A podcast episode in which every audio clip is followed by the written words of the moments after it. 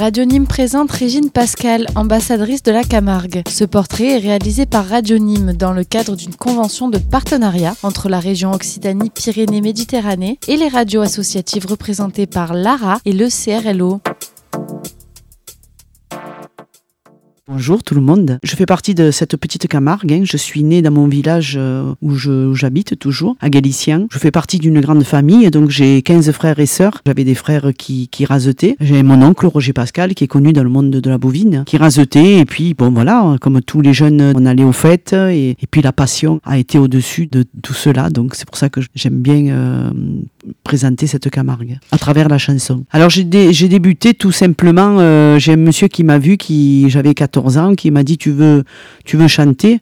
Je chantais comme ça, à capella. Euh, et euh, lui faisait partie d'une troupe artistique qui, qui était à l'époque à Vauvert, ça s'appelait la Lyre Vauverdoise. Et il m'a dit on répète tous les dimanches après-midi. Donc du coup, ben oui, j'ai dit pourquoi pas? Je suis quelqu'un qui est assez ouverte et, aime bien avoir des défis. Et je suis partie un dimanche après-midi, au, de mes 14 ans. Je connaissais absolument personne. Et là, ils m'ont demandé de chanter à capella. Et euh, donc ils m'ont dit, euh, ben on, te garde et tu fais partie de la, de la troupe et tout.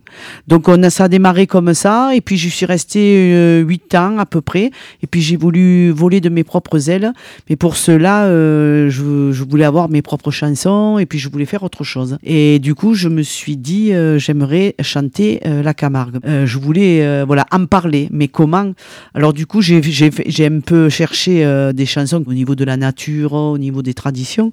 Puis petit à petit, j'ai eu mes, mes, propres chansons. Alors quand j'en ai parlé autour de moi, la famille et les amis, euh, ils m'ont dit, tu sais, quand tu auras chanté au Kélar, à Beauvert, euh, Galicien. Et j'ai bien fait, j'ai bien fait de ne pas les écouter parce que, parce que j'ai amené cette Camargue dans toute la France, en Belgique, en Suisse. Là, je suis en Allemagne en ce moment et je suis fier d'apporter mes couleurs euh, dans toutes ces régions et tous ces pays. C'est la Fédération française de la course camarguaise qui un jour a, a décidé de m'honorer ambassadrice de la Camargue, donc à travers ce que je, ce que je faisais, ce que j'apportais. C'est vrai que peut-être que si je n'avais jamais chanté la Camargue, peut-être que on n'entendrait pas chanter le chant de la coupe au centre comme on l'entend. Je fais partie du comité des fêtes euh, de Galicien et je reconnais que c'est très difficile. On essaie de faire plaisir à ces jeunes dans le bon sens, c'est-à-dire de, de, nos traditions.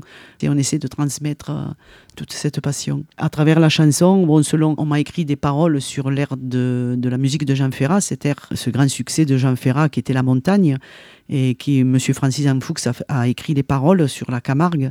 Et c'est vrai que quand j'entends cette jeunesse dans les fêtes euh, reprendre euh, ce, refrain qui est sur la nature, mais ça fait, ça fait plaisir, quoi. Ça fait plaisir et je pense qu'ils en prennent conscience, quoi. Voilà. Et pourquoi avoir choisi cette, cette chanson? Parce qu'il il manque pas des chansons. Donc je pense que les paroles doivent toucher, quoi. Parce que ça, ça parle quand même de notre patrimoine, de notre, enfin, surtout de notre nature, quoi. Donc euh, je, prends, je pense qu'ils en prennent conscience. Au niveau faune et flore, c'est un peu difficile, comme je disais tout à l'heure, euh, j'y suis pas à fond dedans.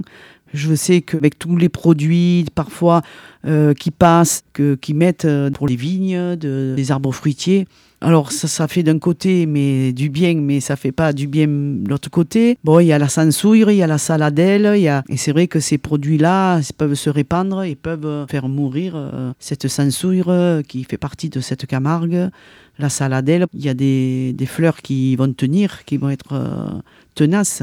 Puis l'homme, l'homme, euh, l'homme, on n'est pas toujours sérieux, quoi, parce que on, le voit, les hommes s'arrêtent au bord des routes et quand ils s'en vont, euh, on voit tous les déchets au bord de la route. Et bon, et ces déchets, ben, ils vont, ils vont dans les marais, ils vont euh, dans les roubines, comme on dit chez nous.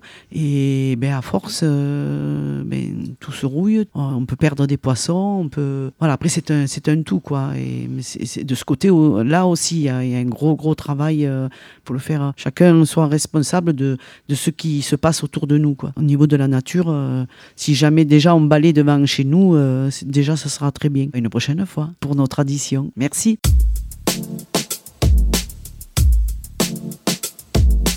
C'était Régine Pascal, ambassadrice de la Camargue, un portrait réalisé par Radio Nîmes dans le cadre d'une convention de partenariat entre la région Occitanie-Pyrénées-Méditerranée et les radios associatives représentées par l'ARA et le CRLO.